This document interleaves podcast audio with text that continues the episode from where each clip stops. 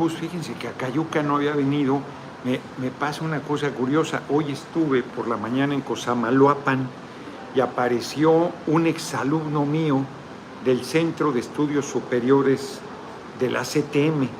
Se llama Centro de Estudios, de, sí, Centro de Estudios Superiores, algo más, era la CTM, la Universidad de la CTM, lugar muy bonito en Cuernavaca, una casa en una zona residencial, pues, unos caserones. Ahí en la casa estaba la universidad, los salones eran parte de la casa, unos salones de buen tamaño, no se crean que estaba la gente hacinada, estaba muy bien, había una alberca que no se usaba, es así. Ahí era, una, era el paraíso porque era una escuela mixta para mujeres y hombres en el mismo lugar. No, hombre, ya hubiera querido yo algo así cuando estuve en la universidad, que ahí te quedaras a dormir. una, este, me corrió de ahí Romo, eh, Arturo Romo, cuando llegó a la dirección, taxi perro. Este, estuve, pagaban bien, yo creo que fue de los lugares que mejor me iba. Era una friega porque salía cuatro horas, era muy antipedagógico, daba cuatro horas seguidas, la que era una hora diaria, las daba en una sola sesión. un par de veces yo a Cuernavaca, en autobusito, pues era yo pobre. Y una vez me acompañó mi abuela, le gustó mucho mi clase. O sea, pero le echas mucho a la religión. Pues es la historia, mamá, no estoy echándole a la religión. Que la, la Iglesia Católica siempre ha estado en contra, en contra de la independencia, en contra de la reforma, en contra de la revolución, en contra de la cuarta transformación. En, la, en la colonia, Miguel García, saludos desde Las Vegas, tus amigos te saludan duro, muchas gracias. En la colonia, el alto clero, la jerarquía, pues estaba con la colonia, con la nobleza, con la explotación, promovían la sumisión, y el, bajo clero, los sacerdotes de los pueblos, estaban con el pueblo, valga la redundancia. Hidalgo, habiendo tenido una formación privilegiada, era criollo, entonces no podía llegar muy lejos, pero llegó, fue rector de la Universidad Nicolaita. Tienen ese orgullo los Nicolaitas de que Hidalgo fue su rector. Luego le hicieron grilla y lo sacaron de ahí y lo mandaron a un pueblo, a San Felipe Torres Muchas y luego a Dolores. Morelos pues era cura de Carácuaro, de abajo, de abajo. Muy bonito Carácuaro, por cierto, lo conocí hace relativamente poco, muy bonito. Y le estoy contando esto, ¿por qué? Del alto clero, ya no sé ni por qué se lo estoy contando. Ah, claro, por la CTM, eran culebras. Antes duré ahí, y aquí en Acayucan no había venido nunca, debo venir a un evento aquí a Acayucan. Tenía yo un alumno, me acuerdo perfecto, muy vivo y era un hombre de origen náhuatl, Gustavo Ixpa Toto. Él se quedó ahí en Morelos, ya no regresó a su pueblo. Este, le sabía la ebanistería, me ayudó en cosas ahí en la casa. Era, era un tipo vivo. Por ahí me aparece de repente de aquí de Acayuca, no sé si de la cabecera de alguna comunidad, es probable que una comunidad. Termino hoy, eh, terminé ahorita en, Ciudad Isla una gira de dos días, bien la verdad, porque aunque no fue, estuvo bien que solo dos eventos al día, Plutarco Esquer, Noroña, el siguiente, mucho ánimo. Dos días, muy buenos eventos. Ahorita en Ciudad Isla, muy bien, aquí está Gabriel, el regidor, ahorita les dará un saludo que estuvo en el último evento. Eh, no le dije a Vicente, hombre, que les diera un saludo. En Cosamaloapa, muy bonito, ahí fue donde encontré a un exalumno. Y aquí ahorita, por eso estaba pensando cómo titular la videocharla de hoy. Ayer en el puerto, muy bien. Hice una compra de pánico, debería haber bajado los libros para enseñarles la locura que compré. Hugo Huesca, AMLO, presidente, no el siguiente, saludos, muchas gracias. Fui a Mar Adentro, que es una librería muy bonita, a mí me gusta mucho, es muy bella, y encontré ahí, les voy a platicar de eso, encontré ahí un libro de Concepción Lombardo de Miramón. Concepción Lombardo de Miramón fue la esposa de Miramón, de Miguel Miramón, el general conservador, que fue fusilado junto con Mejía y Maximiliano. De hecho, fue fusilado en el lugar de honor, porque Maximiliano se dio cuenta que había sido injusto con él y le da el lugar de en medio a la hora de la fusilada, qué honor. Y Miramón pide que le retiren la infamia de ser acusado de traidor a la patria, que él paga con su vida la posición política que asumió, pero que le quiten ese estigma que no quiere que sus hijos lo carguen. quién sabe qué haya sido de ellos, vivieron en Europa, ella se fue, Concepción Lombardo a Europa, allá escribe las memorias a finales del siglo XIX, no se editaron nunca en México. Porrúa las editó por primera vez en 1983, son una joya. La mujer era inteligente, muy inteligente, muy arrogante, era escorpión además, era cabrón. Y Miramón le dijo que iba a ser general, que presidente y que entonces iba a casar con, con él. Y ella le dice, pues regresas cuando seas presidente, muy joven, a los 30 años fue presidente. Era presidente usurpador porque Juárez era el presidente, pero así fue. Y las memorias no tienen desperdicio, me decía Elías Licha, un panista, eh, que Miramón no había tenido hijos, pues no ha leído sobre el tema. Concepción va, Lombardo va con sus hijos a pedir clemencia a Juárez, chiquitos, para que no lo fusile. Los niños o sea, a Juárez se le rompe el corazón, o sea, era, pues, humanamente eso es muy duro, muy duro, una cosa que sea tu adversario, eran guerras a muerte terribles, pero él, sí por, bueno, yo no soy nadie para interpretar a Juárez, estoy seguro, porque se confirma en ese libro que es su, su adversaria, o sea, lo aborrece, evidentemente. País. Pasiano Angulo, tienes mi voto, muchas gracias la propia princesa del Samsam, que he comentado que hay que reeditar ese libro, eh, la versión facsimilar en el Consejo Editorial, comenta también que ella pidió por la vida de, de Miramón. Entonces, ¿pero por qué le estoy contando esto? Ah, por la librería de Mar Adentro. Ando distraído. Por la librería de Mar Adentro, porque es una librería muy bonita, entonces como Mónica no ha leído ese libro y ya la, de 83 se agotó, sacaron una nueva edición en pasta dura que ya no existe tampoco. Deberíamos publicarlo también en el Consejo Editorial. A cargo de Acción Nacional, a cargo mío, hombre, pues es un muy buen libro. Este, entonces lo regalé a Mónica y le regalé el de, en cualquier caso, ningún remordimiento, que yo no sabía que el Fondo de Cultura lo, sacó, porque la editorial es una editorial carísima y encontré tres libros que me interesaron de esa editorial ahí en la librería Mar Adentro. Compré varias cosas, compré varias cosas que me llamaron la atención. Eh, gasté una fortuna, hice una compra de pánico. Están jodiendo. Qué desagradable, qué lamentable que sean tan miserables los que andan diciendo que era mucho dinero, no puedo decir, puedo decir perfectamente cuánto era, que no era una cantidad que yo no pueda justificar. Pasiano Angulo, 100 pesos para tu café por la mañana, se te estima mucho, muchas gracias, muchas gracias por la cooperación. Daniel Sánchez, presidente Noroña 2024, cuídate mucho por la amenaza que dejaron en su casa, yo sería su guardia personal, lástima que yo en Estados Unidos. Pues no hay manera, cabrón, ni modo que duermas conmigo, no hay manera yo voy a seguir adelante. La amenaza me tiene sin cuidado. La verdad es que me quedé ahí en el, en el Hotel Diligencia, que a mí me gusta mucho, en el mero centro de Veracruz. Descansé bien, tuve ahí algún malestar. Entonces, este, hoy ya me rehice y hice la, la gira. Cosamaloapa llegué a, a desayunar ahí unas empanaditas no, hombre, salieron peores que las de Tepoztlán, o sea, sí me tomó nota, pero iba ocho años después, ya mejor nos fuimos al evento. Comimos ahí en Quesamaloapan un buen corte carne, me cayó muy bien. Y en Ciudad Isla ahorita me querían llevar a, a comer mariscos, pero no, ya dije avancemos porque mañana vuelo de Minatitlán Estamos necios, yo estaba necio que había dos aeropuertos en Minatitlán y Coatzacoalcos. Me decía Vicente, en todo caso es el mismo. No, no, pues eso es zona petrolera.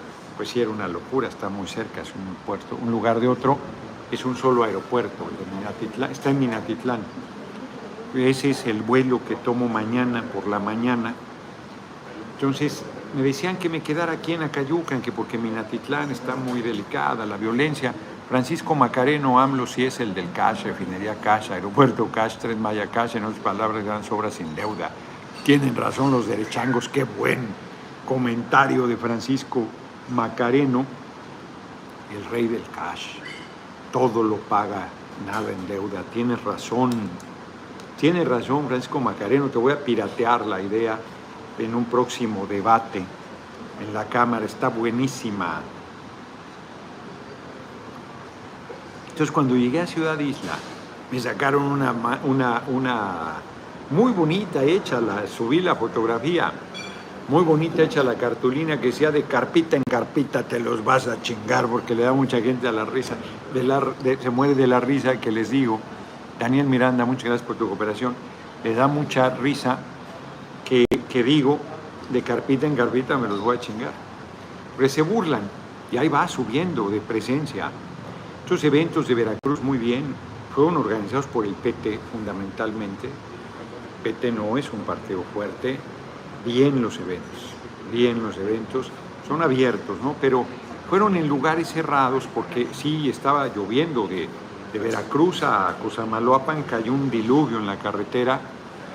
Acá en Ciudad Isla salió el sol, estaba haciendo calor, estaba nublado en algún momento. Eh, entonces sí hicieron bien en Cosamaloapan en hacerlo cerrado. La regidora, este, Dinora, no, una joven, joven, 32 años, muy echada para adelante, muy generosa, muy cálida, la gente muy, muy cálida, muy cálida. Este, aquí también muy bien con Gabriel, nuestro diputado de la zona indígena de Songolica. ¿Cómo se llama nuestro diputado? Nuestro diputado, el que nos acompañó hoy ahí a... Te, Tehuitle, Tehuitle, José Luis. Sí, de Zongolica, muchas gracias. Y Vicente, que estuvo para todos lados, echó la gira completa con nosotros, muy generoso, muy atento. Ahorita Gabriel nos trajo aquí a Cayucan. Le dije, no, paremos donde íbamos a transmitir 6.15, pero Mónica no encontraba el teléfono, hombre. Es un caso para la gente. Todavía me discutía, es como yo.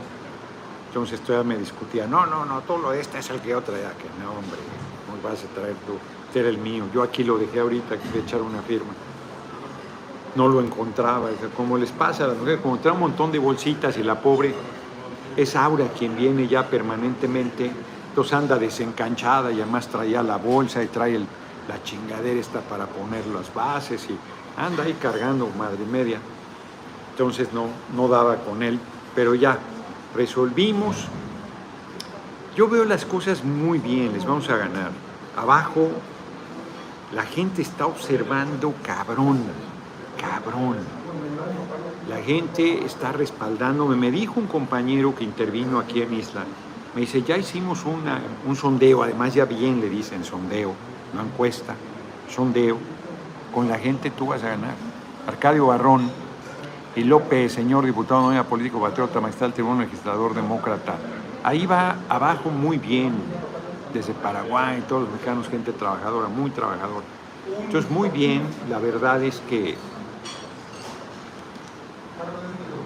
la gente muy cálida, la gente apoyando, la gente haciendo un reconocimiento con palabras extraordinarias. Daniel Sánchez, cuando sea presidente, no deje solos a, la migración a Estados Unidos. Claro que no. Los consulados no chingan, más de, no chingan más de lo que nos apoyan, especialmente en San José, California. Parece que se les pide uno caridad. A ver, Daniel, ahorita pásame el teléfono del WhatsApp de Marcelo Ebrard, ¿no? Para compartirlo aquí, para, para dárselo a Daniel Sánchez y a todos los migrantes que tengan alguna queja de los consulados. Vi ayer o antier que Marcelo decía, y, el mejor mensaje este y el más eh, fuerte tal, saber que ahí comparta que hay gente que está este, quejándose de los consulados 55 15 02 53 60 60 repito 55 15 02 53 60 55 15 02 53 60 es el WhatsApp de Marcelo Ebrard. Mándenle ahí las quejas que tengan de los consulados. Joyce Ramírez, Noroña, ¿por qué nos pasan las afores al Estado mexicano? Ese es un tema fuerte, fuerte, porque yo fui de los que me opuse con Raúl Álvarez Garín, que era muy conocedor del ámbito laboral, con Corre la Voz, con Carolina Verduzco, había varios sindicalistas ahí, pues dieron a conocer que era un atraco Alejandro Álvarez, que era un atraco. Yo, que hago mi tarea también, pues ahí me sumé mi, mi voz. Antonio Flores, muchas gracias por tu cooperación. Pero los trabajadores se dejaron, se dejaron engatusar por el individualismo cuando es evidente que lo colectivo es mejor. Además que presionaron y todo, ¿no? Quienes no decidieron, decidieron quedarse en el seguro, luego a huevo los mandaban a otra. Ataulfo Patlán, saludos desde San Francisco, guarda este chayotito en el banco, no en su colchón, futuro presidente. Órale. Ataulfo, no, pues eso llega directo a la tarjeta de crédito, ahí se queda, de débito. La tarjeta de débito ahí me paga YouTube. Este, luego te roban los pinches bancos, oh, por todos lados estás jodido, no sabes. Total, que regresar las AFORE a, a la seguridad social, el problema es el pago de las pensiones. Que como han dejado de cotizar Urbano Vidal, ya no le dan seguridad social a los jóvenes, estos no pueden pagar las pensiones de quienes se van, porque el sistema de pensiones es un sistema que se sostiene sobre una base de jóvenes y se reduce el número de gente que llega adulta mayor. Es un seguro, como el seguro del auto que tú lo pagas, se hace un cálculo y en base al número de choques que hay, pues se calcula para ser rentable el asunto. El caso del seguro social eh, pues fue muy poderoso y luego ahí este, fueron gastando los dineros en mejorar la infraestructura y tal, y hasta equipos de fútbol compraron y ta, ta, ta, ta, ta, y además se chingaron a los trabajadores, sobre todo se chingaron a los trabajadores. Se cerró el círculo con la aparición del outsourcing, hoy los jóvenes no tienen ningún derecho laboral, y entonces quedó quebrado el régimen y es muchísima la cantidad de dinero que se usa para las pensiones de los trabajadores del país. Entonces, a Hacienda le da pavor la idea de que regresen al dominio público las pensiones, porque ya se chingaron el dinero los bancos, los intereses, todo eso, y está el problema, hay que revisarlo. Yo creo, yo creo que hay que volver al régimen solidario, pero hay que revisarlo. Francisco Macareno, tengo que ir a México para obtener mi INE, para votar por ustedes. ahí estamos. Te digo, me voy a piratear tu, tu, de que si es el jefe del cash compañero presidente, me lo voy a piratear y gracias por la cooperación. Entonces yo creo que sí voy muy bien abajo. Estos dos días fueron muy productivos. Yo, eh, están preocupados por mi seguridad. Yo también no soy diule, pero preocupado no estoy. O sea, no, no, no hay nada. Les voy a contar una anécdota, ya le he platicado. Era yo dirigente de los deudores de la banca. Y se empezaba a hacer una grieta con el dirigente Zacatecas, que es Culebra, Gerardo Romo, porque en Cancún él se quebró. Ahí, ahí demostró su tamaño, que es pequeñito. Lady ese, señor Noroña Man, saludo, sería autógrafo para presumirlo cuando sea presidente, lo voy a grabar, me encantan sus debates, muchas gracias y muchas gracias por tu cooperación. Saludos desde Wisconsin, saludos a todos, Eric. Sánchez. Total, que fui a Zacatecas porque iba a Cedillo. Y Zacatecas es chiquito, había manera de caerle a Cedillo, que yo ya lo había varias veces agarrado. Entonces el gobierno se preocupó, Monreal, Ricardo Monreal era el gobernador de Zacatecas, estaba preocupado también que le, que le hiciéramos una protesta ahí a Cedillo. Pero operó el gobierno federal, Ahí el Gerardo Romo andaba de nalgas prontas con el gobierno local y con todo el mundo, pero yo, a mí no, no me hizo ninguna cosa incorrecta Monreal. Fue el gobierno federal el que era el enlace de gobernación, que les digo que era un tipo guapo, se parecía a Isazo, el que anunciaba Bacardí, fulanito bebé, crearás una empresa nacional cementera, así bajan un poquito los costos de autoconstrucción y venderle a los municipios para sus proyectos también, pues no estaría mal. Estoy leyendo aquí ahorita otra vez a, a Mújica, ahorita les voy a compartir algunas cosas. Total, no les hago la historia larga, me hizo una grilla espantosa este cabrón de Gerardo Romo para sacarme de la jugada porque le estorbaba. Saludos Gerardo, puedes felicitar a mi papá René hoy en su cumpleaños, los dos seguimos tu trabajo, gracias, vea la música, vea México. Pues ¿cómo se llama tu papá, cabrón? Pues ni que digas felicito, pues así diré al papá de Isaac Thompson, pero él tiene nombre, a menos que sea también Isaac Thompson padre. Total, me hizo una grilla horrible con la gente, que yo ni deudor era. Dije, aquí está mi tarjeta de crédito, mire, pues, debo, pero además debo un crédito hipotecario. Fue terrible, Romo, fue miserable. Y le dije, mira, les dije a ellos y a él, mira, me voy, porque le habían ofrecido que a él sí lo recibían. Y, les voy a decir qué va a pasar. Les van a ver la cara de pendejos, no los van a recibir. Y así fue, como les dije, así fue.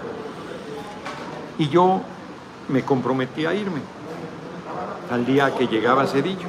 Entonces al día siguiente pues, yo dije me voy en el vuelo de Zacatecas a México, pero no había vuelo. Entonces este hombre, que no me acuerdo cómo se llamaba, me llevó a Aguascalientes. Me llevó a Aguascalientes. Su papá se llama René. Ah, dicen en el superchat, no lo leí. No, bueno. No, bueno, ahí la llevo. A ver, a ver, a ver. Saludos, pues, René, claro, no, güey. ¿Cómo leo? Ya me parezco a los paneaguados yo. A René Thompson, ya está aquí dando, maltratando a Isaac, una disculpa, cabrón, no leí bien por leer rápido. Este, a René Thompson, muchas felicidades en su cumpleaños. Entonces ahí vamos Aguascalientes, porque dije, oye, no, me voy aquí por, por Zacatecas. No, no, no, es, vámonos, que, ándale, pues vámonos, cabrón. dije, pues si me voy por mi voluntad, me voy porque quiero, ¿no? O sea, yo no me puedes obligar. Yo acordé eso, hombre, y yo soy un agente de palabra. Ahí voy. Vamos a Aguascalientes, salimos temprano, pues no desayunamos. Entonces llegamos al aeropuerto, un aeropuerto pedorro en ese tiempo, no sé cómo está ahora, debe estar mejor. Pedorrísimo, era un aeropuerto pedorrísimo, estoy hablando de los noventas. Y entonces le digo, ¿sabes qué? Yo, yo necesito desayunar, cabrón. Parece ese niño que, cabrón, no sé qué te pasa. Pues yo vengo contigo porque quiero, o sea, ¿qué te pasa? Relájate. Ahí quédate, cabrón, yo sí tengo hambre, voy a desayunar. Y ahí va, refunfuñando, va conmigo a un lugar allá cerca del aeropuerto a desayunar. Entonces se, emputó. Y cuando nos subimos al avión quería mandarme al, asiento de en medio. Mande a la chica, sácate, o sea, pásate tú, cabrón. No, a ver, a ver, no seas cretino, ni modo que me vaya a bajar corriendo ahorita. Estoy en Aguascalientes, o sea, yo acordé venir. Gaudencio González para las aguas frescas, mi estimado Noroña, próximo presidente de México 2025, yo espero que sea en 2024, no seas cabrón, todo el apoyo con Y no quiero entrar de sustituto. Total, que a regañadientes se fue en el salón, en el, sillón de en medio, en el asiento en medio. Me dijo, mira, no, ya, que habías pegado el avión y todo, que iba enojado. Tú estás muy loco, me dijo. Pero siempre puede haber gente más loca que te meta un tiro. Eso me dijo. Y yo dije, ándale pues. Tomé nota no le dije nada. Y cuando llegamos a la Ciudad de México, en el, ya bajando, ya para salir del aeropuerto, le dije, mira, no me acuerdo cómo se llamaba, dile a quien me mandó el mensaje que tomo nota y que yo no puedo hacer nada para evitar que me hagan algo. Eso no está en mi mano. No, yo no tengo manera pero dile que no me espantan, no me intimidan, nada. Ustedes crean, lo, hagan lo que crean conveniente, yo haré lo que sé que es correcto hacer. Y ahora sí, como decía mi abuela, y que venga el diluvio. Ya parece que yo voy a estar preocupado. Le decía a Emma, Emma pues está eh, más que preocupada, pues irritada, con razón, molesta, está invadida su intimidad, invadida su privacidad, ella que siempre ha querido estar de bajo perfil, este, molestada incobardemente. Y entonces empieza a hacer cosas de cuidado. Le digo, no tiene sentido, no tiene sentido. No les, no les des el gusto de que tenga uno que cambiar cosas de la vida por, su amenaza. No, no es ninguna cobarde, más bien bragada. Está más bien molesta. No quisiera facilitarle las cosas, pero le digo, o sea, no hay nada que hacer. No hay nada que hacer. Puedes ahí por unas cámaras, o sea, pero en esencia no hay nada que hacer. Lo que uno tiene que hacer es seguir echado para adelante, que se dejen venir. Y si te van a chingar, pues lo harán. No hay manera de evitarlo. No, no soy ningún fatídico ni mártir. No, yo quiero ganar en su momento la candidatura, ser el candidato, ser el presidente, impulsar los cambios que este país requiere desde mi punto de vista en esta segunda etapa. Entonces, no, no estoy en una posición fatalista.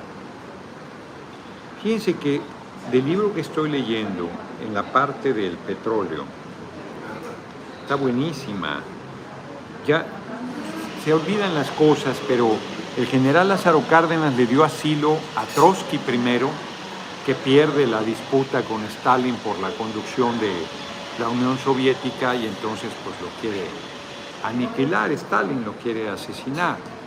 Primero lo, lo detiene, lo hace pedazos, luego lo hace paria, le quita la nacionalidad,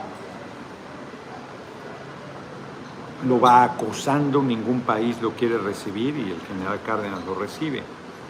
Y luego recibe a, este, españoles, niños, niñas y a hombres y mujeres víctimas del golpe de Estado. David Pineda, el vocero oficial, saludos y mucha suerte para ser el sucesor de la nación, pero díganme qué opina los que dicen que no puede ser presidente porque esto es muy agresivo.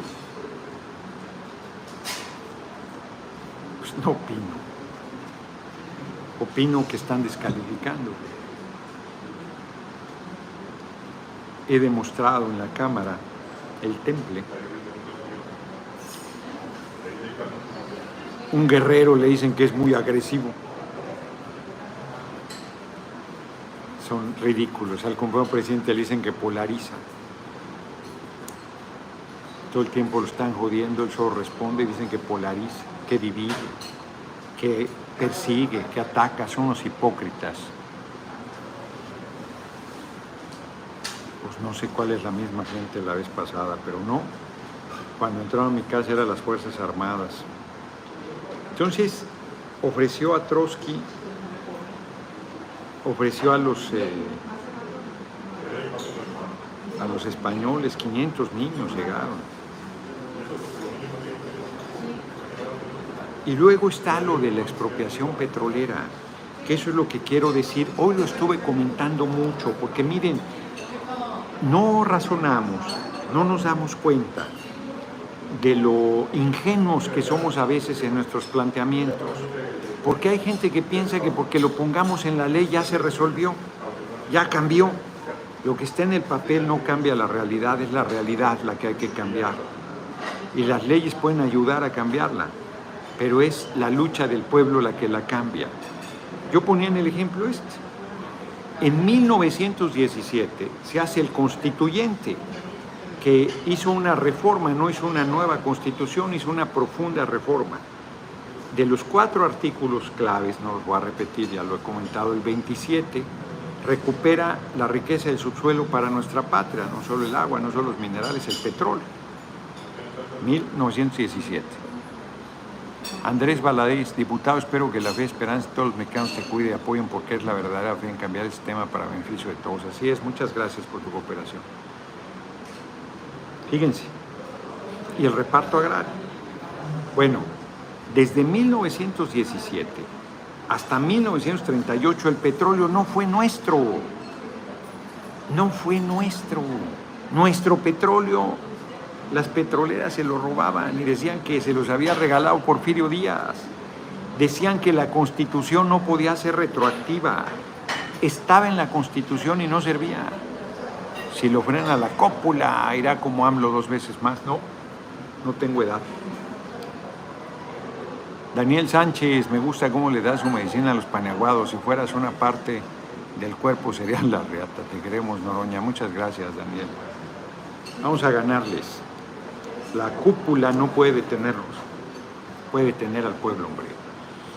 Entonces, 21 años pasaron. Los acuerdos de Bucareli, que algunos neciamente dicen que es la dependencia de Estados Unidos, no eran otra cosa que el petróleo era de las petroleras y que la constitución no se podía aplicar de manera retroactiva. ¿Qué quiere decir eso? Pues que el petróleo ya se los había dado Porfirio Díaz y que la constitución surgió hasta 1917, 20 años o más o 30 años después de que Porfirio Díaz les regaló el petróleo y por lo tanto decían eso no aplica para nosotros, el petróleo es nuestro. Esa decisión suya, soberana, no aplica. Presionaron a Obregón, que firmó los acuerdos de Bucareli, presionaron a Calles, que presionó a su vez a la Corte para decir que no era retroactiva, hasta que el general Lázaro Cárdenas expropió. 21 años después,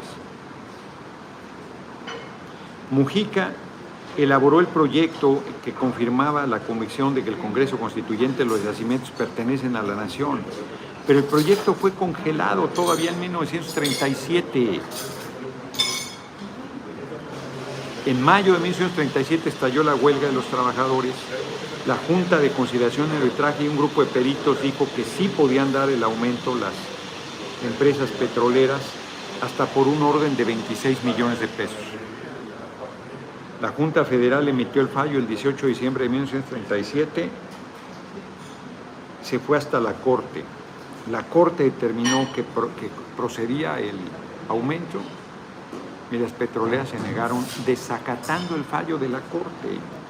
Al negarse al cumplir con el fallo de la Suprema Corte, las compañías convertían un problema laboral en una disputa acerca de la soberanía de la nación sobre su territorio.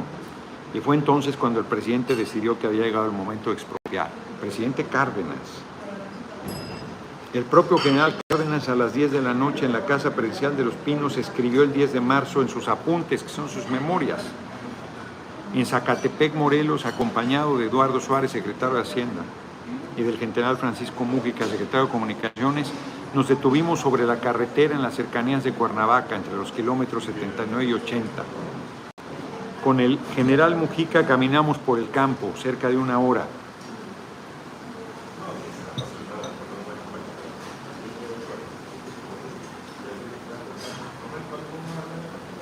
han reducido la venta de los combustibles de las empresas petroleras como forma de presión. Hemos considerado que los gobiernos de Inglaterra y Estados Unidos, interesados en respaldar a las empresas petroleras, presionarán al gobierno de México con medidas violentas, pero tomamos también en cuenta que se presenta ya la amenaza de una nueva guerra mundial con las provocaciones que desarrolla el imperio nazifascista y que esto los detendría de agredir a México en caso de decretar la expropiación. Y se la juega le di el encargo de formular un proyecto de manifiesto a la nación explicando el acto que realiza el gobierno y pidiendo el apoyo del pueblo en general. Fíjense, un manifiesto que llegue al alma de todo el pueblo, que, haga comprender el momento histórico que vive la nación y la trascendencia del paso que se da en defensa de la dignidad del país, hacer historia de todos los agravios, como el gobierno de la revolución, no solo nuestro, han guardado compañías eh, petroleras y que únicamente con el fin de no crear conflictos las han dejado correr, pero que hoy las mismas compañías lo plantean con su desobediencia al fallo del más alto tribunal de México, el pueblo debe aceptar esta manifestación de rebeldía. y proceder a intervenir en la industria petrolera para hacer respetar la ley. La expropiación se ve es porque se ve obligado a ello el gobierno y el gobierno desea seguir contando con la cooperación del capital privado nacional o extranjero. ¿Qué es lo que luego decía Peña, que, él abrió y mantuvo desde un principio la inversión privada, era otro contexto y otro momento? Se hace el tonto. Gustavo Ramírez para un capsito del futuro presidente. Saludos, muchas gracias. Nadie se opuso a la decisión de expropiar del gabinete y el presidente mantuvo su serenidad habitual. El licenciado Suárez, secretario de Hacienda, reflexionaría. El discurso lo redactó el general Mújica. Sin duda pensó que yo no podía hacer una cosa brillante o emotiva y a las 10 de la noche el presidente Cárdenas leía por radio el manifiesto redactado por Mújica. Lo tengo yo en un acetato. El decreto de expropiación lo elaboró Raúl Castellano, secretario particular del presidente. A pesar de no haber existido una movilización popular a favor de la expropiación, el general Cárdenas actuó convencido de que sí la habría después y la hubo cabrona.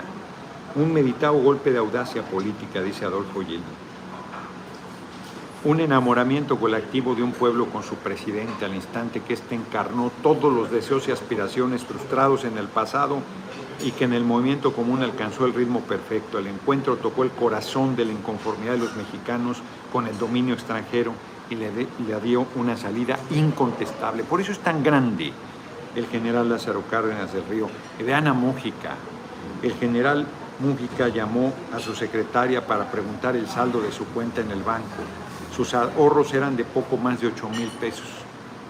Ordenó un cheque de 6 mil pesos para entregarlo. Entrego mis economías como funcionario público y pongo en los honorables manos de usted para responder al llamado que nos hace, para, para pagar a las empresas petroleras. Las compañías petroleras reaccionaron ante la expropiación cerrando el mercado mundial al petróleo mexicano, bloqueándonos económicamente dificultando la adquisición de refacciones y equipos, no nos permitían entrar ni un tornillo y amenazando con la intervención militar a México. Dentro del país hubo también reacciones contrarias, hubo quien dentro, Saturnino Cedillo, exgobernador de San Luis y cacique, se levantó en armas y desconoció al general Lázaro Cárdenas. Ricardo Esparza, ¿por qué les leo esto? Mi futuro presidente de México, lindo y querido, adelante, y me encanta cuando la receta su, su medicina a los paneaguados, adelante con todo. Porque me parece que hay que tomar conciencia de a dónde vamos.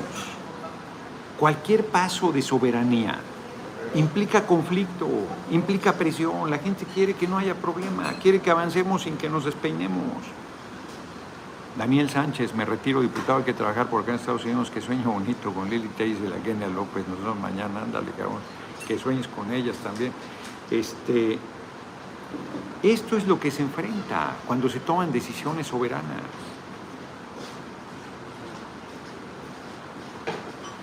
Ese cabrón se había reconocido a Victoriano Huerta, luego se vino a la revolución.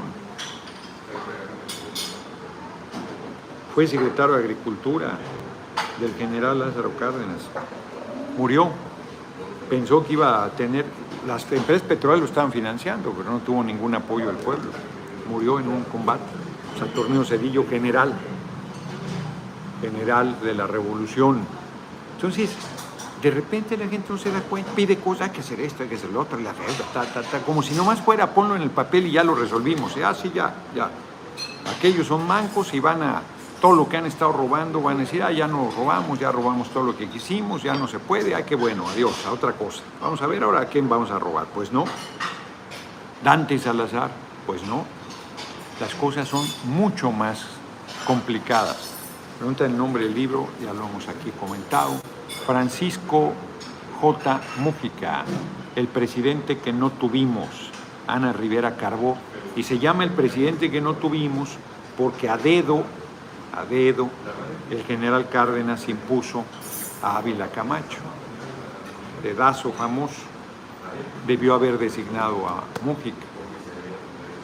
Y por eso les he comentado, me regalaron un libro en Ensenada, Mike Orea, regidor con esta tarjetita que dice 1940, que fue cuando impusieron a Ávila Camacho en vez de designar a Mújica, 2024, me toca a mí, la historia no se repetirá.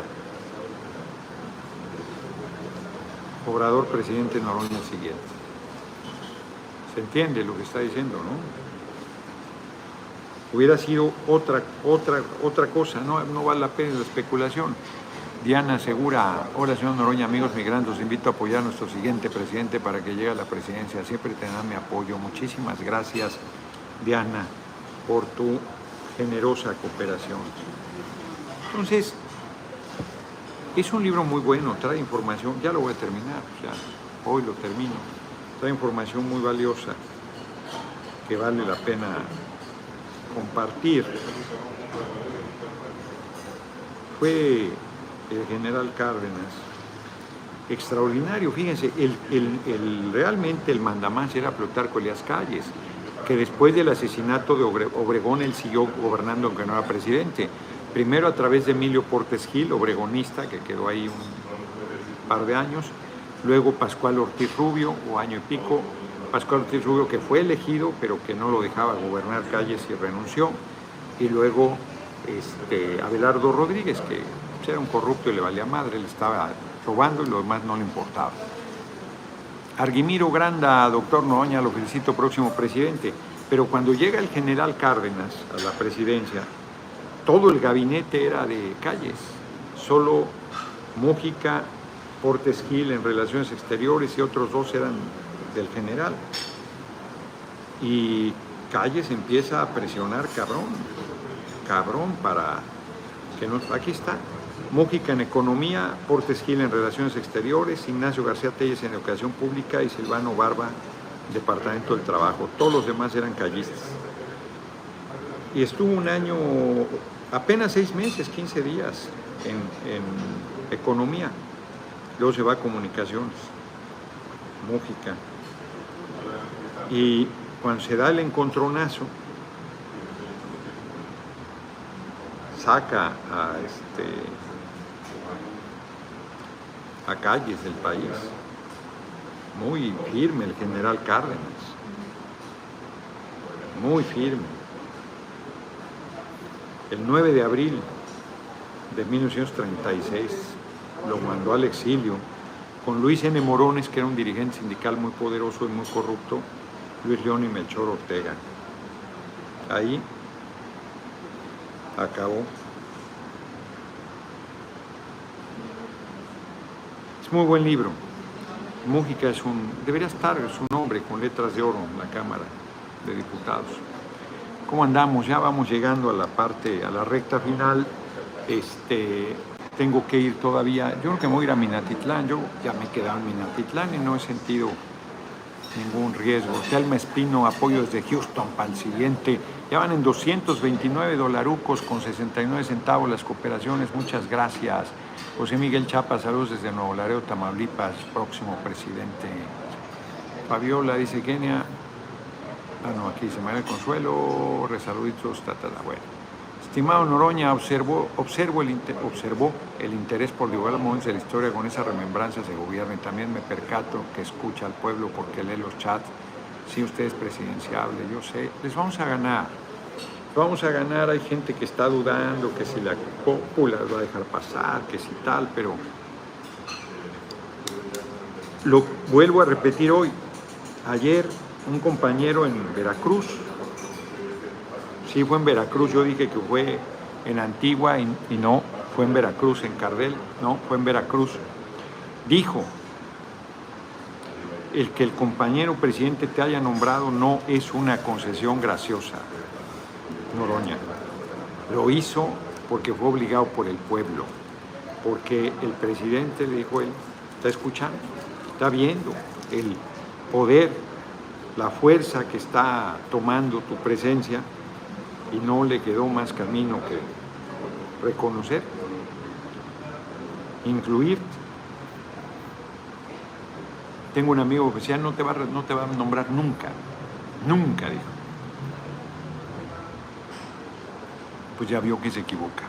Porque el compañero presidente tiene sus maneras, pero él sabe que lo más importante es el país y que si la gente dice por acá, pues va a ser por ahí, y si dice por allá, será por allá. Yo estoy viendo cómo sin un centavo, lo poquito que tenía se lo robaron, no lo había usado, no lo había necesitado. No lo había necesitado, la verdad. Es la pura verdad. Este. Voy.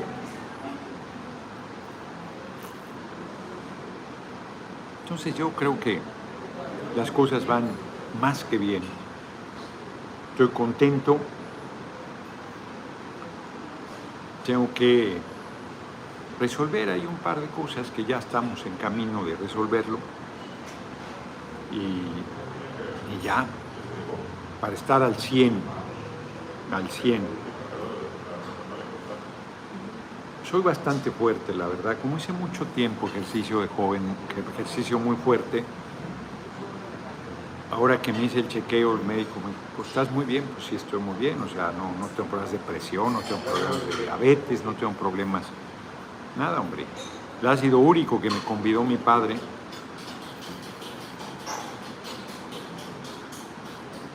Y este, y bueno, pues que ya no me cueso al primer hervor, ya tengo 62 años, pero en términos generales, estoy muy bien. La gente muy bien, la verdad, conmigo.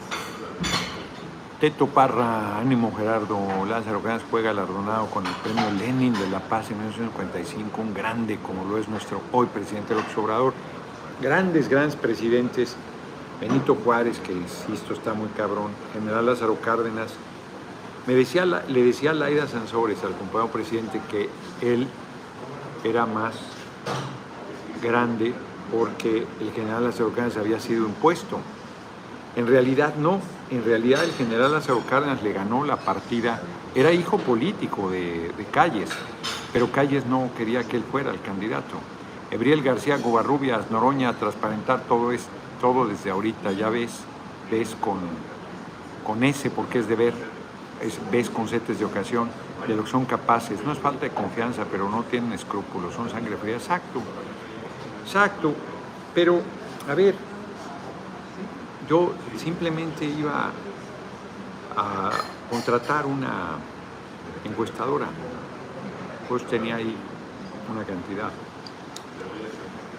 Entonces, pues todo es transparente, hombre. Pues vivo en una vecindad en el centro histórico, que puede ser más transparente? Rento una casa en Tepoztlán. O sea, se arden. Todo lo que yo tengo es producto de mi trabajo estoy pagando la camioneta. bueno, soy tan transparente tienen cámaras en mi casa y saben mi privacidad, mi absoluta privacidad. O sea, ¿tú crees que si tuvieran algo para joderme no lo hubieran usado ya? Por favor. Más transparente que eso, vivo literalmente en una casa de cristal. Fulanito bebé, busco la, buscó la fiscalía cámaras en tu casa. Todavía no. Todavía no vamos a hacer una limpia ahí del lugar. Vamos a hacer una limpia. Pues ahí vamos. Vamos a leer las efemérides. Pásame las efemérides, no, Mónica, por favor. Mónica. Mónica, las efemérides. Vente a dar un saludo, este, Ángel. Vente a dar un saludo, Ángel es compañero regidor en Ciudad Isla. ¿Qué tal, ahí, ahí ganó Morena, pero se murió de COVID, ¿verdad? El alcalde y el que está de suplente parece que es Culebra. Pero a ver, coméntanos, aquí haznos un saludo. ¿Qué tal amigos? Muy buenas tardes. Pues es un gusto estar aquí con ustedes y con el diputado. Efectivamente, durante la elección se dio un, por ahí una división entre Morena y PT, es natural, cuando hay candidatos para competir, pues se hace. En este caso, uno, nuestro candidato era José María Ramón Aguirre, más conocido como Chema, y de la parte de Morena, pues era el difunto Abelino Barrientos. Fallece de COVID y entonces entra el, el, alcalde suplente, ¿no?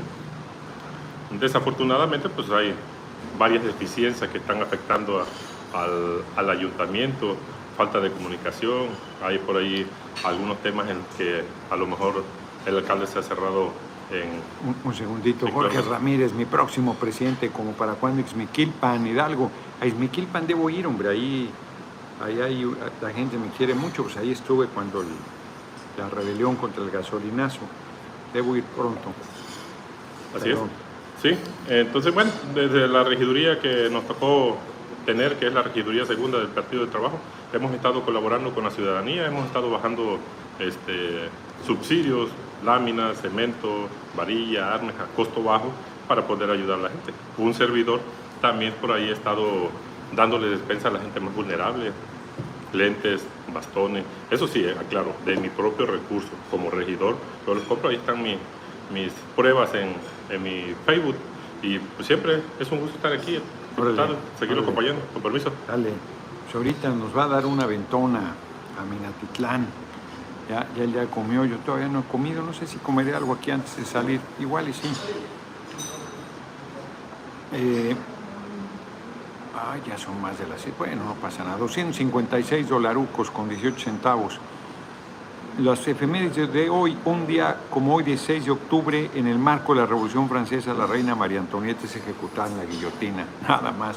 Vincent Neutrinos Van Teufel, hace rato que no te veía los likes. Muchas gracias por tu cooperación. Fíjense lo que he comentado, qué grandes eran los liberales mexicanos. Un día como hoy, de mil 793 ejecutan, guillotinan a la reina, creo que después al rey, y hasta 1901 separaron la iglesia del Estado francés, mientras que en México en 1856 separamos la iglesia del Estado, en realidad antes por la, la guerra de reforma, bueno ahí la constitución liberal, todas las leyes que se fueron emitiendo, 56, 57, 57 digamos. 1832 nace en la Ciudad de México Vicente Rivapalacio, abogado, escritor y militar liberal que luchó contra la intervención francesa, fue gobernador, redactó en periódicos liberales como El Aguizote y una de sus obras literarias más importantes, México a través de los siglos. No la he leído, ahí la tengo. Dice Rosendo Marín que los tres libros de Patria en realidad están sacados de ahí, de la de, México a través de los siglos, ya se me apagó esta chingada. Venga, Tamaulipas, pues desde cuándo quiero ir a Tamaulipas, hombre, y no me organizan la ida.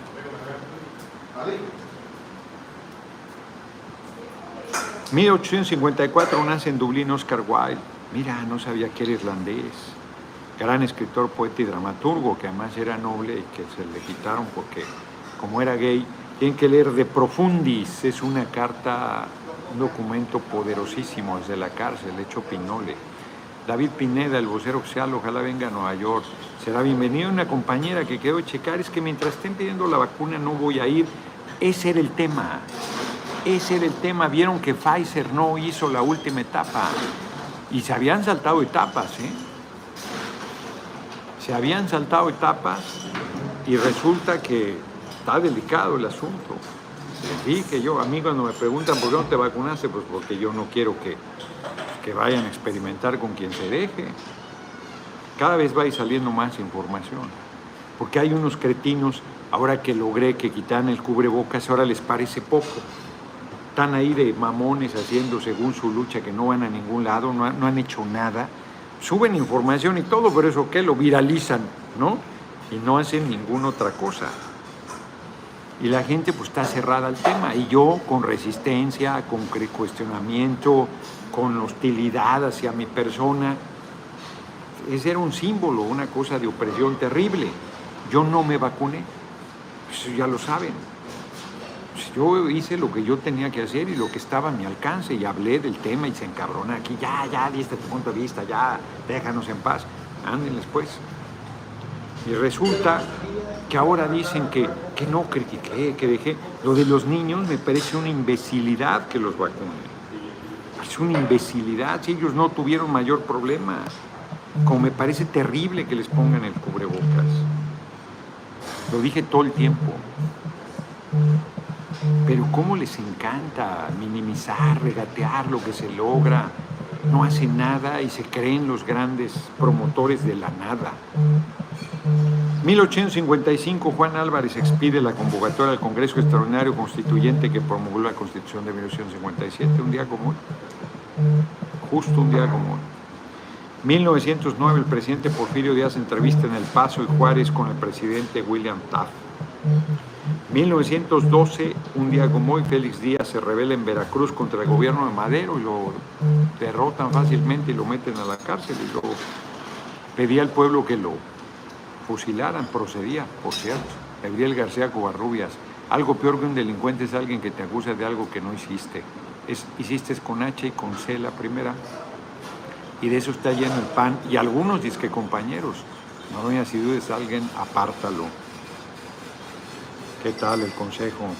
Y en 1953 Fidel Castro pronuncia su alegato de defensa por el asalto al cuartel Moncada, La historia me absolverá, que es un documento que yo no he revisado, quedó ahí ahora de prestarme, medio me lo prestó y luego me lo quitó, entonces no lo he leído, pero es un documento muy importante. A ver, ya nos entregaron, hoy hicieron otra vez consulta en Guadalajara.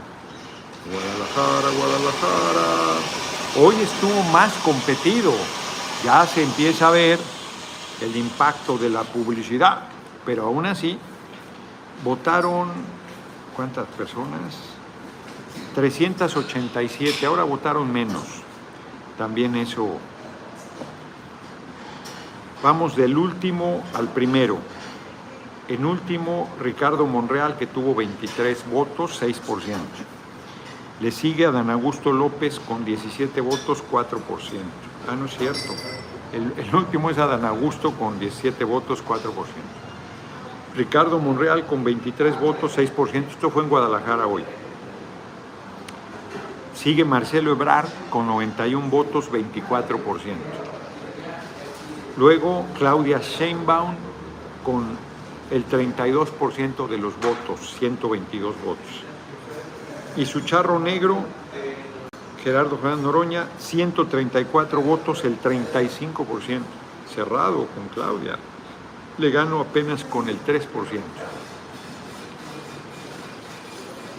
Sondeo callejero de opinión de las 10 a las 2 de la tarde en el centro de Guadalajara, domingo 16 de octubre del 2022. Pues ahí tienen esta lona grandota que ponen la foto de Claudia, de Marcelo, de Adán Augusto, Ricardo, la mía, y la gente pone una palomita. Pues esta vez gané más cerrado, pero gané. Yo creo que debería ser por voto universal, secreto y directo.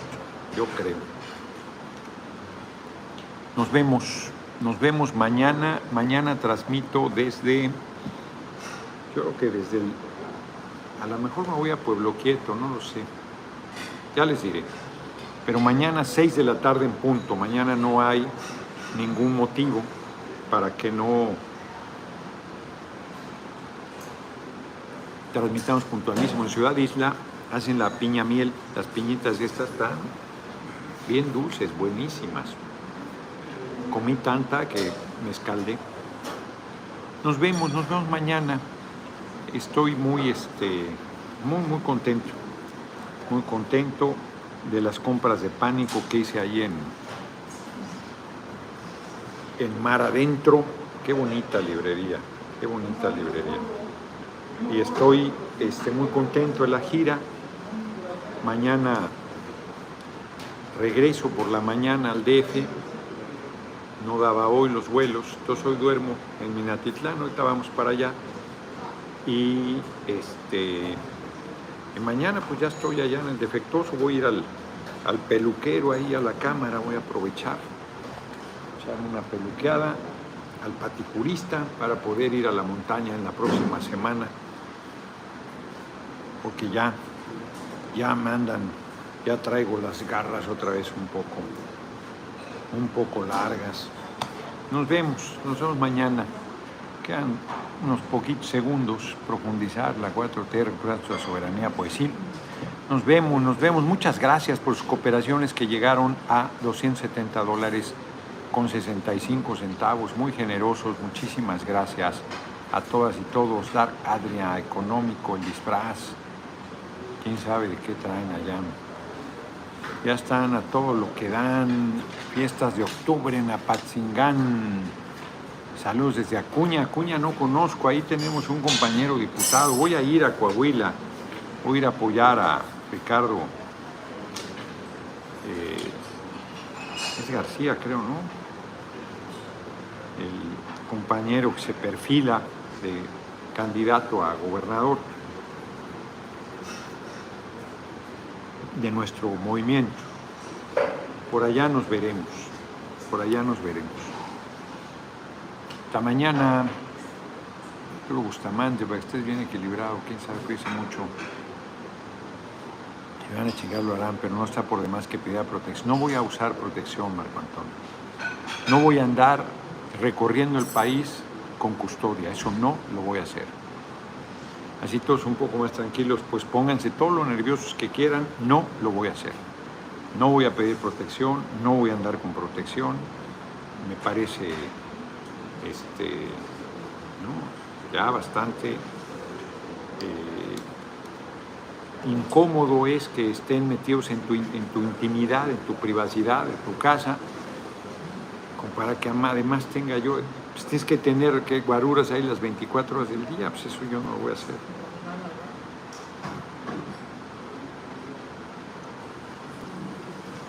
Eso no lo voy a hacer. Nos vemos. Nos vemos mañana.